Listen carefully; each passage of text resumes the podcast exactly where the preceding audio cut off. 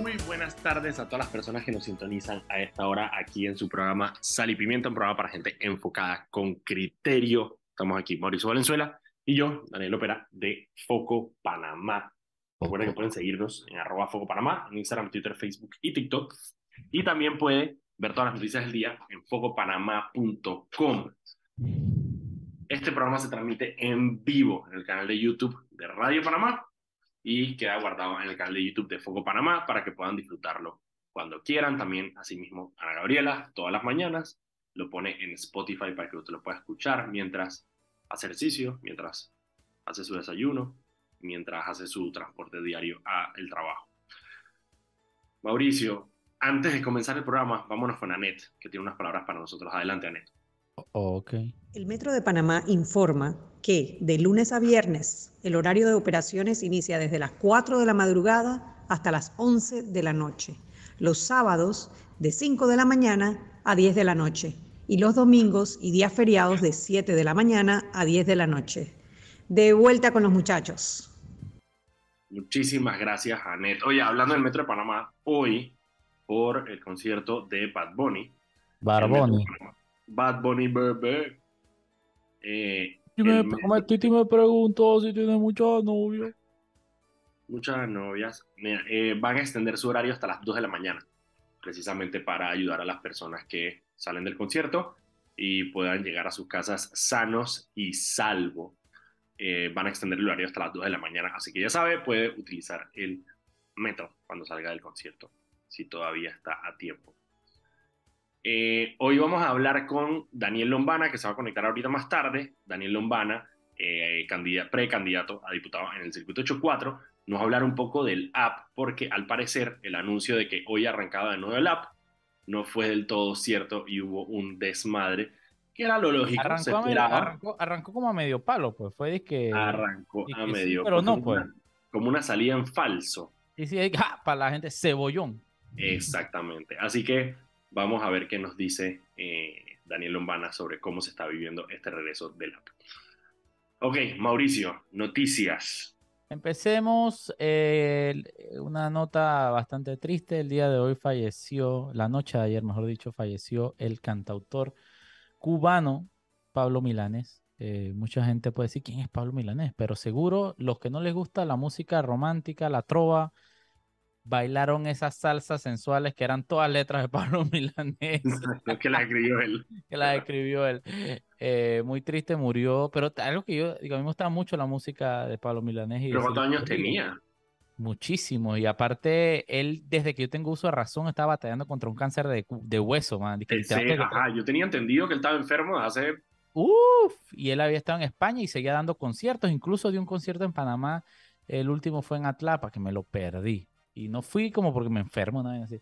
Pero bueno, él junto a Silvio Rodríguez fueron los fundadores del movimiento musical de Nueva Trova Cubana, que han dado música para generaciones literalmente. Bueno, falleció, justamente su hija había muerto, había fallecido también hace unos meses.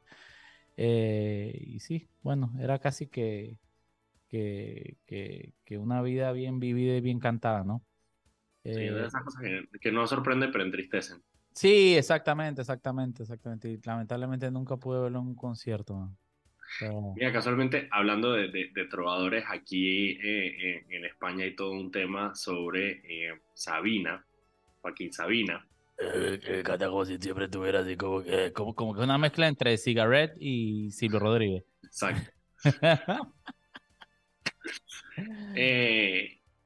hay toda una, no una controversia, pero él em, él que siempre ha sido como un, estandarte de, la izquierda y de los movimientos de izquierda, eh, últimamente se ha ido distanciando de la mayoría de los movimientos de izquierda eh, eh, a nivel internacional incluso. Es que, es que eso mismo pasó con, con, con Pablo Milanés y Silvio Rodríguez. Pablo fueron eh, incluso Pablo Milanés tiene una historia bastante interesante porque Pablo Milanés estuvo en los campos de concentración que hizo Fidel Castro y la revolución al inicio del proceso en la que metían a todo el que fuera medio disidente, homosexuales, artistas, etc. Eh, eh, entonces a él, él estuvo en ese y él siempre habló que mantuvo siempre ese como esa espinita en el corazón, pese a que luego su, su música junto a la de Silvio Rodríguez fue utilizada prácticamente como estandarte de los de todos los movimientos de izquierda. Exacto, de, de, la propia revolución cubana, ¿no? Eh, pero como todo, al final se va degradando y él, él supo ver cómo se degradó lo que fue la revolución cubana y, y, y fue uno de los principales críticos en sus últimos años. Ni siquiera en sus últimos años, en la última década. Por eso es que él se fue para España y se fue de Cuba. Eh, al igual que Silvio Rodríguez, que sigue en Cuba, pero ya se le ha escuchado decir comentarios no muy agradables para la izquierda, ¿no? El régimen, bueno, lo mismo sí, lo mismo con, con, con, Sabina. Em, es que al final, al final, al final, si tú te enfocas en cómo nacieron todos estos, estos movimientos de izquierda. Es hermoso, es poético, es válido. El problema ellos estuvieron en el centro. Ellos claro, el, el problema es cuando se perpetúan en el poder y se transforman en todo eso que, que, que juraron combatir, ¿no? Y, y, yo, y es, importante eh, recalcar que, que, estas personas tengan la capacidad de hacer eso, porque uno de los principales problemas que yo siento, por ejemplo, con la izquierda, la izquierda, y le pongo unas comillas grandísimas panameñas, es que no sabe ver los errores de la izquierda. Eh, eh, son dogmáticos. Es decir, que me dijeron que creyera en, en, la izquierda y todo lo que es rojo, yo creo en eso, sin, sin pensamiento propio, sin autocrítica, sin razonamiento eh, personal. Entonces yo creo que parte de los problemas de los movimientos sociales es que, es que son dogmáticos, son simplemente creen en lo que les dicen que crean. Ellos no saben por qué, pero, pero ellos dicen eso sin, sin, sin poder rescatar las cosas buenas que tiene la izquierda, las cosas malísimas que hace también los movimientos de izquierda y que han hecho, y las, y las buenas que tienen los movimientos de derecha y las cosas malísimas que hacen los movimientos de derecha. Yo, eh, y esa, eso es resaltable en, en, figuras como esas que no solo respaldaron los movimientos de izquierda en su momento, sino que fueron casi que... Los estandartes de esos los estandartes de los movimientos, ¿no? Entonces yo creo que eso es bastante... No, no, muy interesante. Mira, y, y, y lo rescato precisamente que él, él, fue uno por uno en una entrevista que dio con El Mundo. Fue uno por uno y dijo lo de Nicaragua es una farsa, eh, el régimen de Cuba, el régimen de Venezuela, ta, ta, ta. Y una de las cosas que dijo que rescato es que dijo que la única causa progresista con lo que actualmente él se siente identificado es con el feminismo. Él dice que, que las feministas son, son precisamente las que están de alguna manera dando la cara por el progresismo a nivel mundial después del fracaso de muchos de estos, de estos modelos eh, de izquierda económica, ¿no? Y, si tú te vas, no solo lo ha dicho Sabina, por ejemplo, tú ves a una persona como el presidente de Chile, un presidente que catalogan como izquierda, viene el, el fantasma, el, el, diablo de la izquierda llevase Chile, pero, pero Boric fue un, e, es, fue y es un ferviente crítico de lo que pasa en Nicaragua, de lo que pasa en regímenes, totalitarios como Venezuela, etcétera. Entonces, ahí tú te das cuenta, y por eso yo digo al final, yo creo que puedo respetar mucho más esa izquierda social, esa izquierda coherente, pues, porque cómo tú puedes criticar, y nuevamente me voy a eso, cómo tú puedes criticar los muertos en Palestina, pero no criticar los muertos en, en Nicaragua, cómo tú puedes criticar eh, el totalitarismo en El Salvador, pero no puedes criticar el totalitarismo en, en, Venezuela. O criticar, o criticar los regímenes militares y andar defendiendo regímenes que claramente son... Son militares, exacto. Entonces, hay, ahí yo creo que, eh, y por eso me da mucha rabia, pues, porque, yo, porque se me hace que la mayoría de estos movimientos de izquierda son movimientos tan bonitos, tan intelectuales, son como artísticos, siempre el arte muy presente y todo, y, y, tú tienes en, en, ciertos países, Panamá incluido, una izquierda, una izquierda inculta, pues una izquierda chabacana, una izquierda de que voy a tirar piedra y, y todos son malos y abajo los ricos. Termina, defendiendo, a Putin. Termina, y, y, una vez un, un, dicho que alguien me dijo y que me robé, no sé ni quién, que, que, que son, se creen tan a la izquierda que salen por la derecha, ¿no? Sí, sí, total. al final se juntan. Bueno, pero es que al final parte del, del problema que tenemos en, en, no solo en Panamá, en muchos lugares, que la izquierda es una izquierda conservadora. Y, por ejemplo, Boric, antes de ser de izquierda, es progresista. Eso lo, o sea, así se identifica él. Exactamente. porque, ahí, no hay, ahí no hay match. Porque ajá, es esa izquierda de que antiderecho, izquierda que... Es una izquierda conservadora. Es izquierda conservadora y, y aquí, por ejemplo, hay, hay un debate enorme sobre esto porque es, es una izquierda es machista, es católica, o sea, es que... Es rarísimo. nada que ver. Yo, es católica es machista, es conservadora, añora el pasado, o sea, es una vaina... Una vaina rara, cero de avanzada, ¿no? Y yo, yo recuerdo que, que en, en, su momento yo, yo era un pelado, yo vivía en Estados Unidos y cuando estaba Chávez empezando sus primeros pininos en el poder, creo que fue cuando yo tenía como 12 años, puede haber sido en el 2002, cuando fue el golpe de Estado, que algunos latinos estaban hablando en Estados Unidos sobre lo que estaba pasando en Venezuela. Eh, y recuerdo que alguien dijo una frase que a mí se me quedó mucho y fue que, man, Chuso, es que Venezuela lo que está haciendo Chávez es la peor mezcla posible. Es un tipo, es un militar religioso de izquierda, Frank. Es decir, que esas vainas no van juntas, pues, ¿me entiendes? no, pega. Y, y, me acuerdo que me lo decía una persona que era con, convencido de la izquierda, etcétera, y era de que, Fren, esa, vaina no, no, no, eso no, eso no va de la mano, pues tú no, puedes ser progresista de la vez y que religioso, fundamentalista, machista, eh, no, no, no va, no va, no va. Pero bueno, a mí me, las dicotomías extrañas que tenemos en nuestros países. En Latinoamérica. Vamos a ver, mira, yo, y, y por eso es que no, no, estoy diciendo de que creamos ni metámosle fe, pero revisemos lo que va a pasar con Chile, revisemos lo que va a pasar con Colombia porque lo que pasó con Uruguay también, ¿no? no vimos en la izquierda, sí. Lo que pasa es que Uruguay, sí, Uruguay le pasa un poco lo mismo que, que Chile antes de, de, de, Boric, que es que se mueve en un espectro tan reducido eh, que, que, que, uno no sabe ni siquiera, o sea, que es que todos son iguales, más vaina, pues. Pero lo que digo es eso, o sea, miremos a ver qué es lo que va a pasar con esas ideas progresistas, a ver a dónde llegan. Pues, pues, puede que no, al final de cuentas ellos lo que están haciendo es experimentando. O sea, Gustavo Petro es el primer presidente de izquierdas de Colombia. Eh, y yo, yo personalmente he decidido darle el, por lo menos, el valor de la duda para ver qué es lo que quiere hacer. Mira, yo, yo creo mucho que, y, y te a decir que me pasó en mi decisión de mi primer voto como mayor de edad, porque yo, yo me ponía a pensar, y es que, man, las opciones eran Balbina y Ricardo Martinelli, en esa época, imagínate. Y yo en mi cabeza dije, man, mira, ya sabemos cómo es Balbina. Balbina ya sabemos cómo funciona dentro del organismo del Estado. Balbina fue parte de la dictadura. Balbina era presidenta de la asamblea. Balbina había hecho y deshecho lo que le dio la gana con las partidas, etc. Entonces, para mí era que, man, ya yo sé cómo es esta tipa. Pero en ese tiempo, hablando hace ya buco, más de una década, la gente no sabía quién era Ricardo Martinelli. Ricardo Martinelli era un empresario, punto. Solo su círculo muy cercano. Excepto, en Dara. Sí, bueno, un círculo muy pequeño sabía quién era Ricardo Martínez, pero él no había robado. la gente no. él no había robado en el Estado. Él no había, él había pasado por una administración del canal, por un ministerio del canal bastante light. Eh, no, no, había pasado nada, no había escándalo. Entonces, en mi cabeza era de que, ¿tú sabes qué? Ya yo sé que con esta tipa me va a ir mal. Porque sí va a ir mal, va a ir mal, porque sabemos, porque uno más uno es dos, o aquí en la China, ¿no? Pero este tipo no sabemos digo, no fue peor, pero, pero, pero yo preferí darle el beneficio de la duda. Yo creo mucho en eso. digo, en eso de, darle el voto a alguien porque, porque sabemos que es malo, pero bueno, eso se me hace muy estúpido. Yo prefiero que me sorprenda a uno, que me sorprenda a un candidato nuevo, a, a, uno que ya sabemos que está rodeado de la misma porquería, que es la misma porquería, etcétera. Entonces, yo creo mucho en eso, en que, en que sí, bueno, dale, dale, yo puedo confiar en que este tipo puede hacer un buen trabajo. Vamos a ver si lo hace. Si no lo hace, le sacamos la mierda. Y ya, si no pero... lo hace, se saca. Y si, si, no lo hace, bueno, se saca. Eso es lo bello de la democracia. Lo bello de la democracia, Mauricio, que la gente se tiene que ir. Ah, eventualmente. No Yo no aunque creo. no se quieran quedar. Eh, mira a, a, Ortega yéndose. Lleva como. Bueno, de hecho, de hecho para, para seguir la temática internacional, el Partido Liberal, el partido de Bolsonaro, eh, man, man, man, recurso en contra del resultado de las elecciones.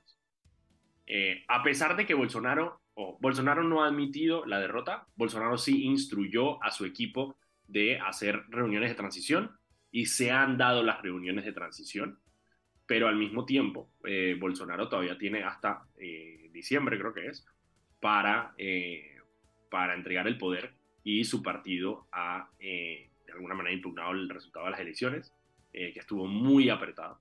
Así que yo le, le todavía. Ah, pero qué sopa con esos fanáticos de Bolsonaro ayer, dije, comunicándose con un general extraterrestre. ¿Tú lo viste? Ah, yo pensé que era relajo y después vi el video. Dije, los, no, no, en manifestación, seguidores de Bolsonaro se pusieron el celular en la cabeza y empezaron a tapar la pantalla y a destaparla haciendo clave morse a un general extraterrestre que los iba a salvar. Y esto parece relajo, parece chiste, pero, es anécdota. De verdad pasó pasó, está documentado. Yo que, Fren, Fren, Fren, Fren, no sé, no sé. Yo, yo, tenía, yo, tenía, yo tenía a los brasileños en un nivel un poquito más, pero no, hombre, hermano. No, yo creo que el tema, yo creo que el tema, mira, y, y de nuevo, la, y, y lo, hay muchas personas, y probablemente ustedes conozcan algunas, eh, que, y se lo he tratado de explicar a la gente, digamos, la misión de Foco y nuestro contenido, nuestro contenido es, nosotros lo hacemos para generar acción de las personas. Eso es parte de, la razón por la cual creamos Foco. Queremos que la gente consuma Foco y después se active democráticamente de alguna manera, ya sea, no sé, uniéndose al club de ajedrez. Queremos, queremos así que meterle el dedo en las neuronas y revolvérselas un poquito. Exacto. Ahora, lo que nosotros hacemos para que la gente participe democráticamente, para donde quieran participar democráticamente, porque al final de cuentas eso sí no, nosotros no, lo podemos controlar, es un poco lo que hace la derecha eh, eh, latinoamericana con el tema de la izquierda y la manera que ellos hacen los contenidos es para asustar a la gente sobre la izquierda. Y cuando decía que ustedes probablemente conocen a algunas personas, yo conozco a algunos, que quedan metidos en una vorágine de odio irracional y empiezan a creer conspiraciones, empiezan a creer vainas brujas y empiezan a hacer este tipo de cosas solamente por el algoritmo, claro, como Fonseca Mora, porque el algoritmo está diseñado para que tú consumas más. Entonces, tú entras a YouTube y pones y que, hey, voy a ver qué dijo Bolsonaro el día de hoy. Y tú te, te calas tu discurso de Bolsonaro. Pero resulta que YouTube te dice, que mira, ya que te gustó Bolsonaro, escúchate este man que es del partido de Bolsonaro y terminas con un man que es más extremista que Bolsonaro, viéndote un discurso quién sabe de qué man. Y después de eso, el, el algoritmo de YouTube dice, hey, pilla, ya que te viste ese, revísate este man que también está chévere y es un man de que... Y, el resto, el algoritmo se hace cargo y te destruye y terminas de que con un tiempo de. Te destruye la vida porque quedas como Fonseca Mora creyendo que Joe Biden es un clon. No, no, y no cualquier clon, es el cuarto clon, es el cuarto clon. Es el cual, sí, pero ya los primeros ya los mataron. Ajá, exactamente, exactamente. Así que bueno, con este cuarto clon nos vamos a nuestro primer cambio de la noche de hoy. Eh, hoy vamos a tener a Daniel Lombana hablándonos un poco sobre cómo ha sido la reactivación de esta app, la disque reactivación del app del Tribunal Electoral. Eh, hoy es un día importante, la gente va en el tranque, en el Uber, camino a ver a San Benito. Así que mucho juicio. Y no tienen boleto, no vayan, no van a entrar. Los antimotines se lo van a llevar. Así que no digan después que, ay, me pegó un antimotín. Frank, ¿qué ibas a tratar de entrar al estadio si no tienes boleto? Y si compraron un boleto trucho a un man en un callejón, ahí que el man está todo y que shady, agárrense porque su boleto es falso. Así que seamos serios. Vámonos al cambio y volvemos en un minutito programa Sal y Pimienta, un programa para gente enfocada con criterio. Recuerden que pueden seguirnos a arroba Foco Panamá en Instagram, Twitter, Facebook y TikTok. Y también pueden seguir todas las noticias del día en focopanamá.com. Eh, antes de irnos con la entrevista, vámonos con Anet, que tiene unas palabras para nosotros. Adelante, Anet. Cuando dos se suman, Panamá recibe más. Con más móvil y claro conectados de Darien a Chiriquí en la red más grande de Panamá. Adelante, muchachos. Muchísimas gracias, Anet. Y como les dijimos, hoy vamos a estar conversando con eh, Daniel Lombana, que es precandidato a diputado por el circuito 84, eh, para hablar un poco del app de firmas que, en teoría, iba a empezar a funcionar hoy. Daniel está atendiéndonos en el carro. ¿Qué eso va para el concierto de Bad Bunny o qué? Oh, muchachos, andamos en la calle, como siempre, ustedes saben. No niegues a Bad Bunny, no niegues a Bad Bunny yo les debo confesar que yo he tratado por todos los medios posibles de escuchar a ese man y de que me guste.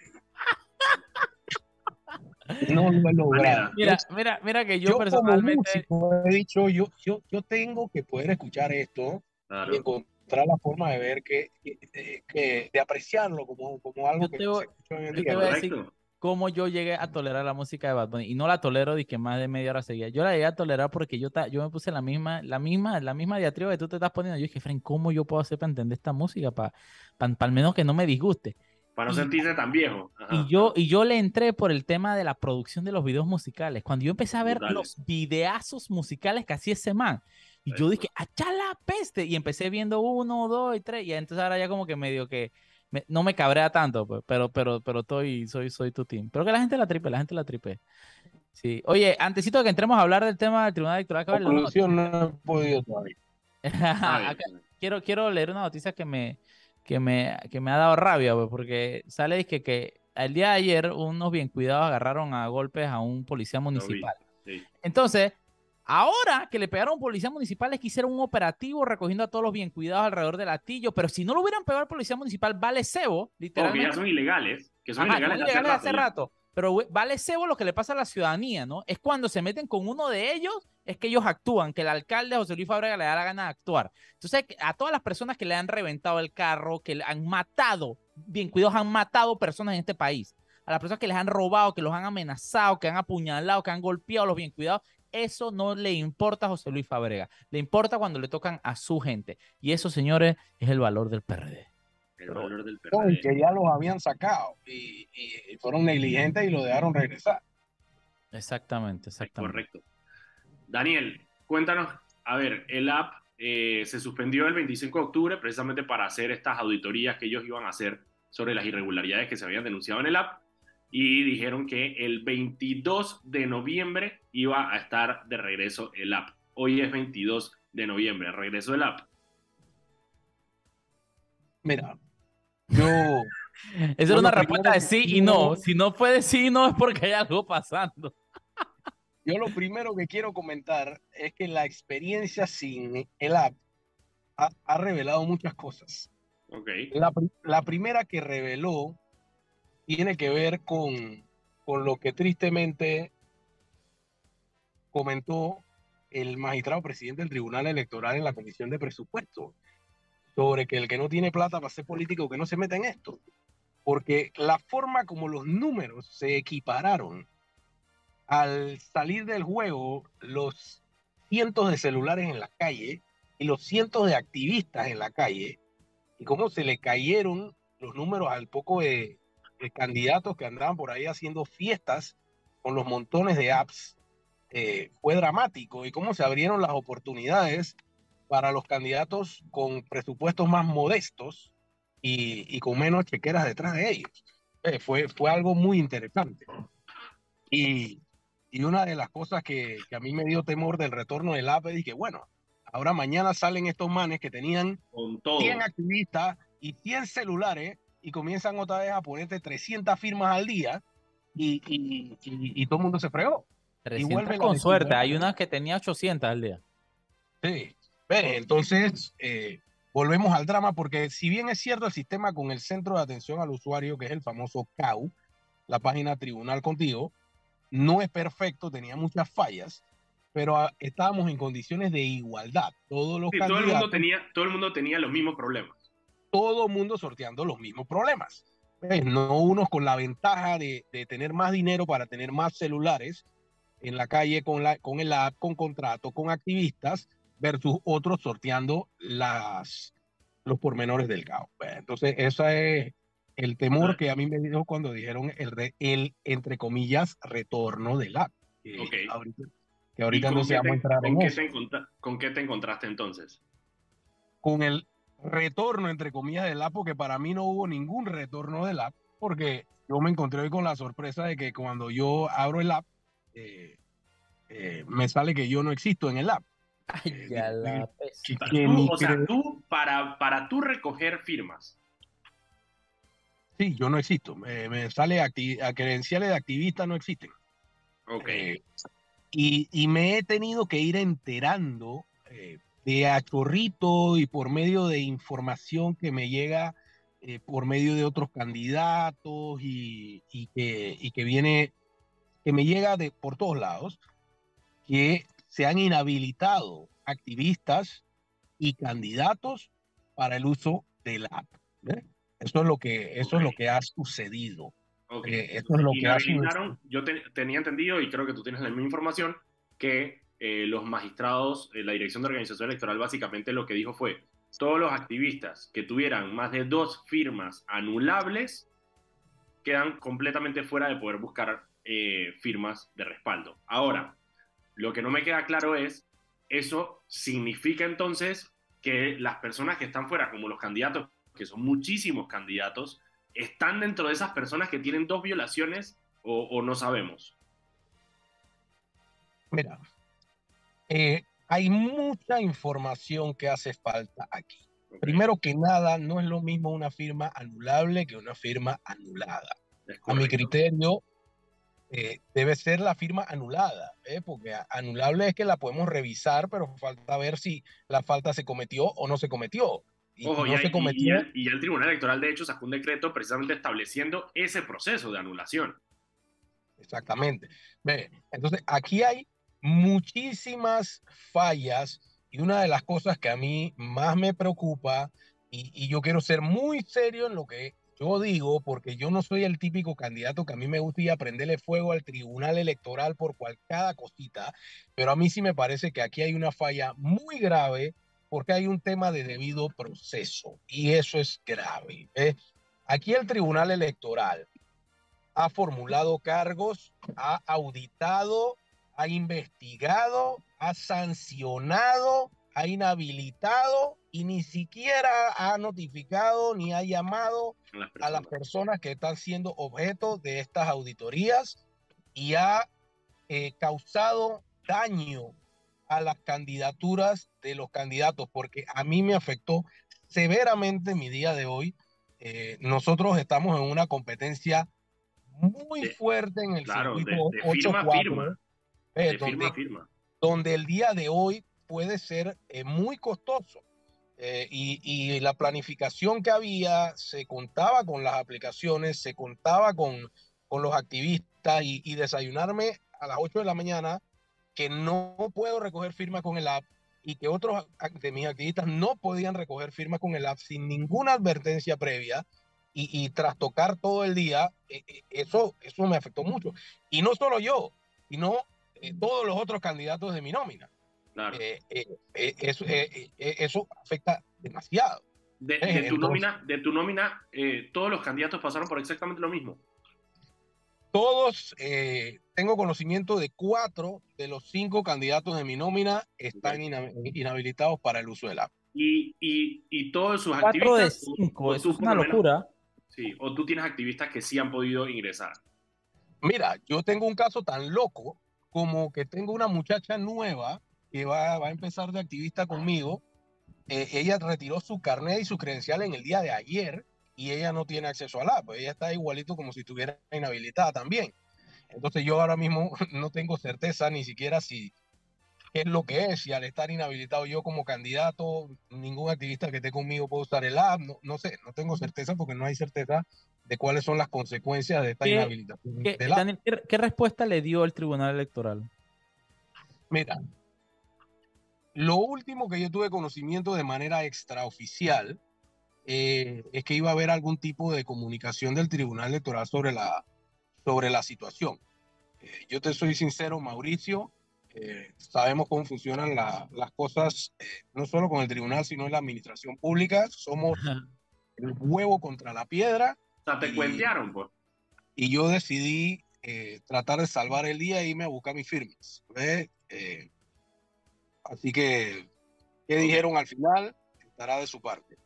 Sí, yo hasta el momento no he recibido comunicaciones. Vámonos al, al, cambio. Cuando regresemos tenemos dos o tres preguntas más para, para Daniel Lombara precisamente sobre esta situación. Eh, vámonos al cambio y regresamos con Sal y Pimienta. Y estamos de vuelta en su programa Sal y Pimienta, un programa para gente enfocada con criterio. Estamos aquí Mauricio Valenzuela y yo, Daniel Opera de Foco Panamá. Y hoy estamos conversando con Daniel Lombana, precandidato, precandidato a diputado por el circuito 84, sobre el tema del app, de las firmas, el tribunal y el enredo que hay al respecto. Pero antes de eso, vámonos con Anet, que tiene unas palabras para nosotros. Adelante, Anet. Paso a paso se construyen los cimientos de la línea 3, una obra que cambiará la manera de transportarse de más de 500.000 residentes de la provincia de Panamá Oeste, Metro de Panamá, elevando tu tren de vida. De vuelta con ustedes, muchachos. Muchísimas gracias, eh, Anet.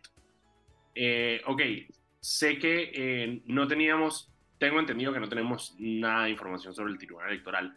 Yo... No, estoy, acabo, de, acabo de buscar en, en sus redes sociales. No, no, ellos no han... No Había Ahora, la pregunta es, y la pregunta es, y para Daniel obviamente esto cabe dentro del, del rango de la especulación, pero con los problemas que ha tenido la, eh, la pregunta es si esta acción del Tribunal Electoral se debe a, a ver, de alguna manera ellos tomando acción sobre el tema de, de aquellos que podrían estar usando el, el, el, app eh, de, manera, de manera fraudulenta y llevándose a todo el mundo por delante, es decir, a los que la están haciendo de manera fraudulenta y los que pudieron haber cometido un error, o si se, encarga, si se trata simplemente de, una vez más, desconfianza en el app simplemente porque la funcionalidad del app no está al 100% como fue advertido, como se ha criticado y como ellos han pretendido no aceptar, que eso es parte de lo que yo no entiendo. Cuando, cuando el periodista Leonardo Greenspan, eh, me acuerdo que le preguntó en la conferencia de prensa, eh, y Miquel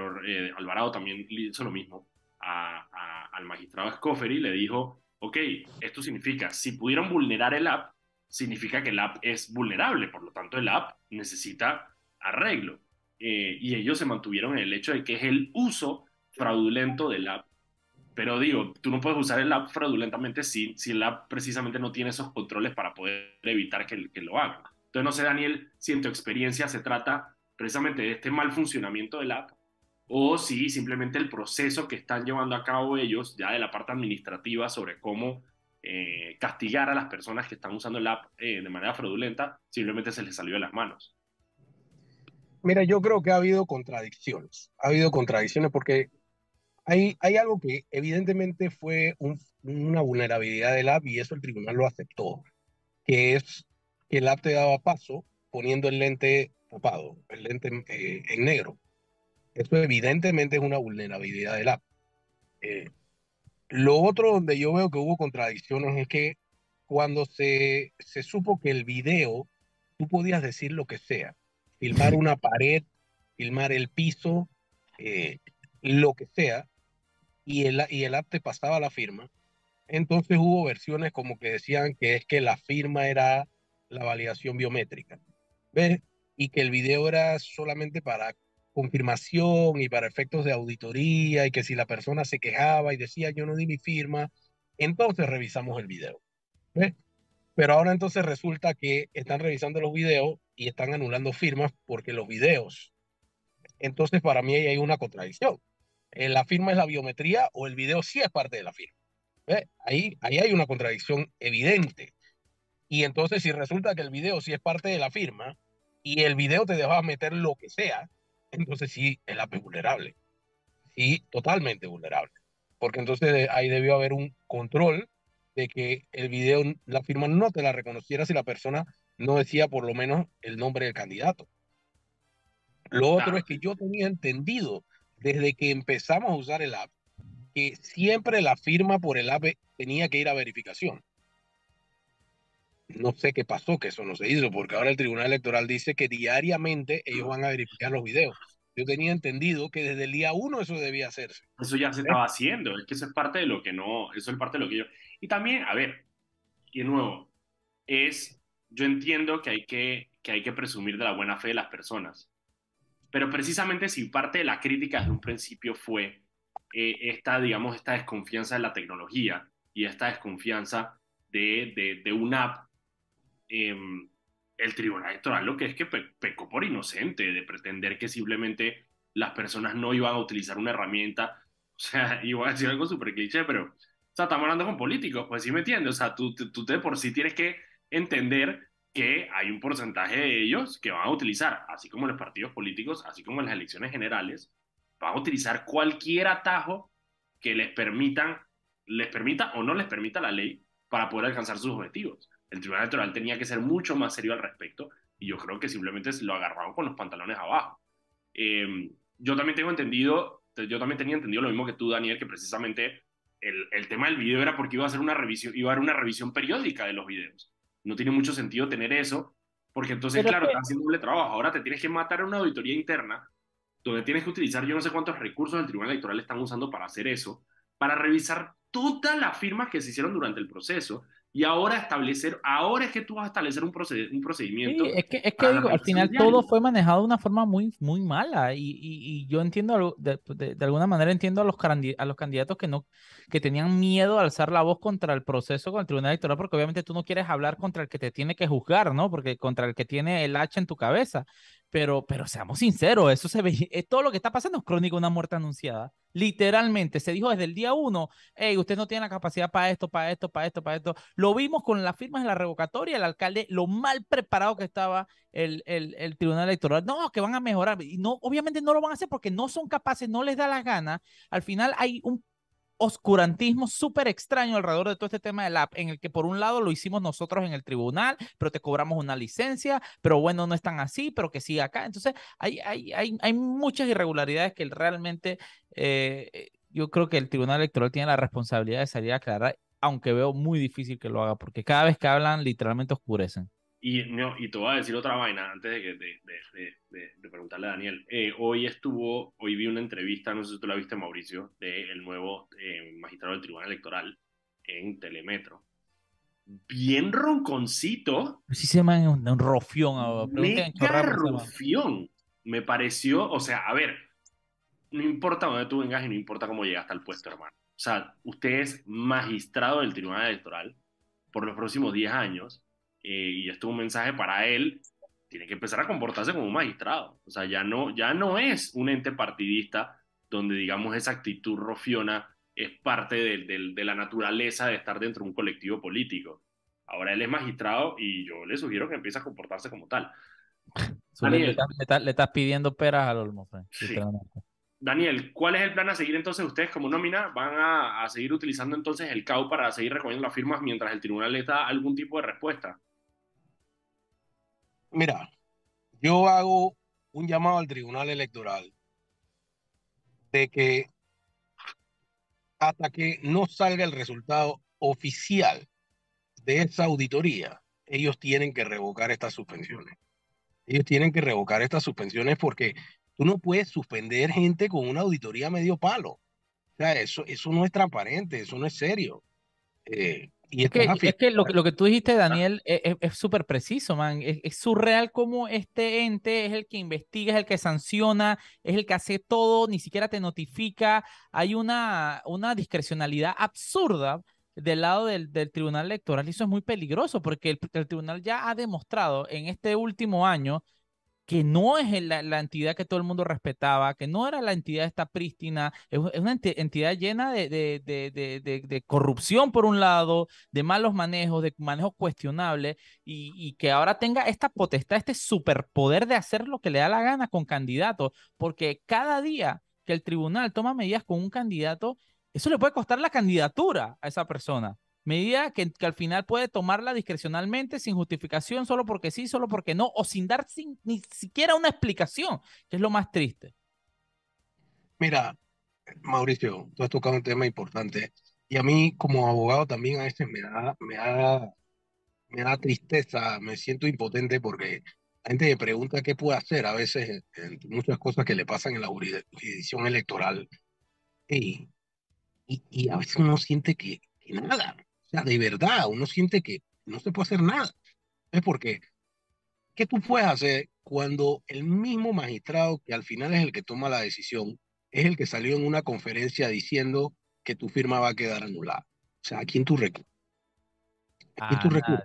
No tienes a quién. Por eso te digo, es triste en la posición que están, eh, es, triste en la posición que la que están los candidatos, porque al final están a merced de esta gente que, que sin ningún tipo de sustento están tomando decisiones a lo loco, literalmente a lo loco. Y están demostrando cada día que pasa más incapacidad.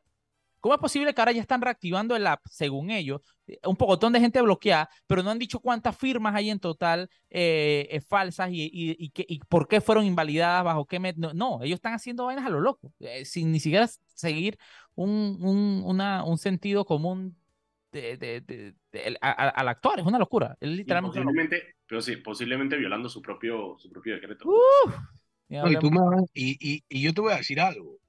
Ey, hay que, hay que, hay que revisar lo que es la inhabilitación de, los de los propios candidatos. O sea, eso, eso tiene que estar normado, tiene que haber causales más serias, yo no sé, porque o sea, que yo no pueda recoger firmas para mí mismo. Eso, está, eso, está surreal, eso está surreal. Esa es el realismo mágico, hermano. En, en una situación muy delicada. Sí, y es una, una violación precisamente de los derechos políticos de ustedes como candidatos.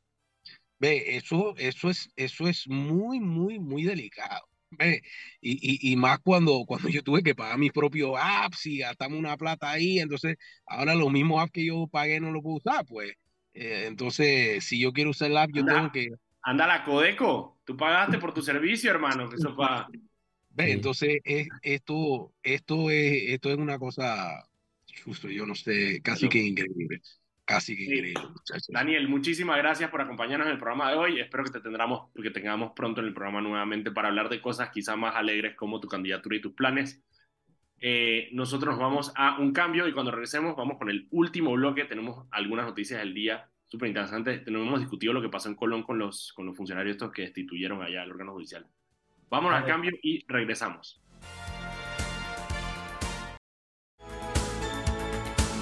Estamos de vuelta en su programa Sal y Pimienta, un programa para gente enfocada con criterio. Estamos aquí Mauricio Valenzuela y yo, Daniel Opera de Foco Panamá. Recuerden que pueden seguirnos en Foco Panamá en Instagram, Twitter, Facebook y TikTok. Y también puede ver todas las noticias del día en focopanamá.com. Y este programa queda grabado aquí en el canal de YouTube de Foco Panamá para que usted lo pueda ver cuando quiera pueda revivir la entrevista con Daniel, eh, donde hablamos un poco sobre el app. me acabo de dar cuenta con efectos. Me, acabo de dar cuenta que tengo los ponches de vuelta. Chusto. Se me olvidó que tenía y que. Había uno, ¿cuál era? El de ah, Víctima. El de Víctima. Ah, el de Víctima, pero el Víctima no lo tengo aquí. Aquí no tengo. ok. Mira, una de las noticias más, una noticia más absurdas de esas cosas que pasan aquí en Panamá. En Colón eh, detuvieron a cuatro Algo bueno está pasando en Colón. Detuvieron a cuatro funcionarios, dos del órgano judicial, dos del sistema penal, eh, penal el del sistema penitenciario.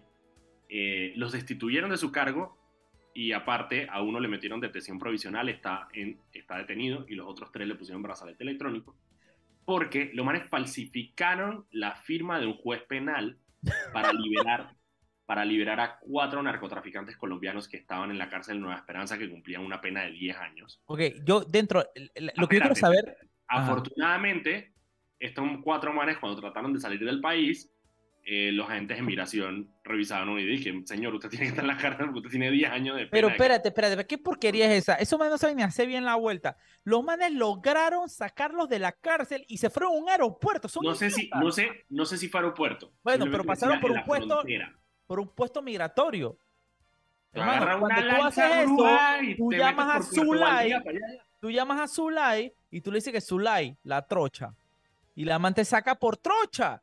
Si Zulay es una especialista sacando gente por trocha, tú que Zulay, Zulay, ¿a cuánto el dame, el, dame el combo Nancy Dunkley? El combo, incluye partido de fútbol en Costa Rica y salía por trocha en Guabalá, por allá. Yo no te puedo creer que son brutos. Pero bueno, lo que te iba a decir es que a mí no, no me asombra eh, que man, yo he estado en esa cárcel de Monte Esperanza, en Mount Hope. esa vaina es lo más cercano al infierno de Dante. Mira, eso Tanto en los Pocop como, como en el libertinaje que hay ahí. ahí. Yo me acuerdo que la vez que yo fui, había, la cerca estaba rota y los piedreros entraban ahí, echaban cuento con los maleantes y salían, le llevaban comida a través de la cerca, ni siquiera pasaban la vaina que esa, después hubo un operativo y nunca se me va a olvidar, el director de la policía salió y que, Mauricio, mira lo que encontramos durante el gobierno de Varela. Los manes sacaron granadas, granadas de adentro de la cárcel. Yo que y la granada no tenía el seguro, estaba pegada con tape. Yo que más no puede ser, no puede ser. Y, y, y, aparte esa cárcel nos dio una de las mejores imágenes en cuanto a, a, a noticias así, que a, a cultura urbana panameña, Frank. Dos tipos tirándose bala con AK-47 en el techo de esa cárcel, man. Eh, literalmente ahí pasa lo que les da la gana. Y, y me acuerdo que... En la cárcel, sí, me acuerdo. Y, y, me acuerdo que uno, un custodio en su momento me dijo, y que Frank, es que tú esta ven acá no funciona como la gente piensa. Aquí, todas las noches, eh, lo, el encargado, el, el preso encargado cierra su pabellón y él se queda con la llave. Dice, la llave no la tiene el custodio, la llave lo tienen los presos. yo dije, ¿qué? Y que sí, sí, es que ellos no confían en que nosotros le demos la llave a, a, Bagdad o a Calor Calor, a la banda contraria. Entonces los manes tienen un acuerdo de paz ahí con, lo, con los manes, con, con, con los custodios de que, es que nosotros nos cuidamos nosotros mismos. imagínate, imagínate lo surreal que es esa vaina. Absurdo absurdo. A mí lo que pasa es que la primera es que, aparte visualmente, la primera vez que yo vi la cárcel, eh, te lo juro que cuando tú ves dije, una escena en las cómicas que es de que de noche y cae un rayo en la distancia y se ve la silueta de este como castillo tenebroso, así mismo se ve esa cárcel. O sea, es una vaina. Una gran galera. Yo no sé qué era. parece como una. Yo me imagino así las imágenes esas de donde hacían las barras de acero. Parece una vaina así. Es una locura. De verdad que es una locura. Yo, yo, yo, yo, me ha tocado cubrir varios motines en esa cárcel, man. Y yo soy brutal, brutal. Lo digo brutal es que yo una vez vi que ahí sacaron tantas armas, compa, que yo dije, man, no, no puede ser que esto estaba allá adentro. Tantas, pero tantas armas. Bueno, esa fue, digo, esa fue la noticia con la que me desayuné esta mañana cuando, antes de, sacar el, noticiero. La otra, eh, tú estuviste hoy en la conferencia de prensa de la nueva embajadora, eh, Mari Carmen Aponte. Cuéntanos un poco. Mira, no estuve yo porque para poder transmitir tuve que ah, enlazarme a la señal acá porque no había muy buena recepción allá. Así que bueno, pero sí la, la vi y la estuvimos transmitiendo en vivo en Foco. Eh, digo, bastante interesante. Eh, eh, se hizo mucho énfasis en el tema de que ella va por dos temas. Ella vino a Panamá por dos temas, el tema anticorrupción y el tema antinarcótico, dándole casi que mayor importancia al tema anticorrupción que al tema de las drogas, para que, para que tengan una idea.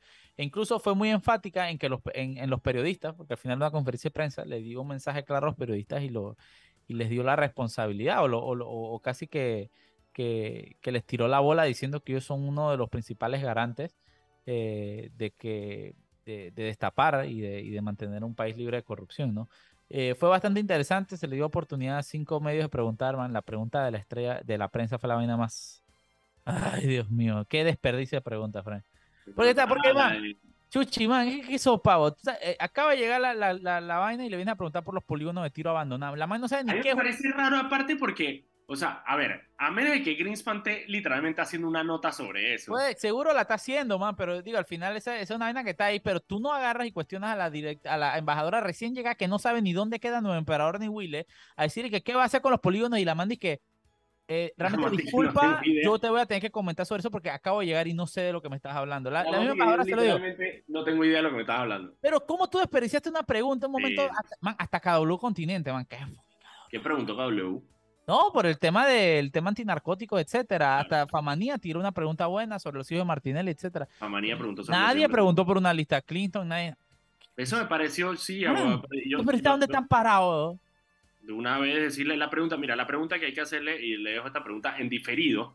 Eh, saludos a Igor Sousa, que siempre nos escucha ahí de la embajada para ver si la pasa. Es todo el Triángulo Norte tiene listas anticorrupción, tiene la lista, la lista el acto McGinsky, tiene la lista Engels, tienes un pocotón de listas que precisamente es una herramienta que usa Estados Unidos para combatir la corrupción desde su trinchera. Eh, mi pregunta es por qué, uno, en Panamá, ¿por qué no tenemos una? Y dos, ¿por qué, ¿cuándo en Panamá vamos a tener? Listo, es que esa era la pregunta. Literalmente casi, esa era la pregunta para hacer. Esa era la pregunta para hacer. Casi que me dio rabia no poder, no poder ir, porque es que si iba no iba a poder transmitir, entonces yo que chuzo. Sí, sí, sí, sí, no, no, no, pero, pero es que había que preguntarla, había que preguntarla, pero bueno. Ok, otras, tengo dos noticias más aquí. No, eh, ¿en vas a meter si quedan un minuto y medio? Hay dos nuevos vicecancilleres en ah, Cancillería. Eh, entró eh, Vladimir Franco como, como vicecanciller encargado de Relaciones Exteriores eh, viceministro de Relaciones Exteriores, y también entró Jill Otero eh, como directora de promoción internacional. Jill Otero viene precisamente de ProPanamá, que es la oficina esta medio bruja que se creó el presidente para atraer inversión directa a, Panamá, que dirige eh, Rojas Pardini.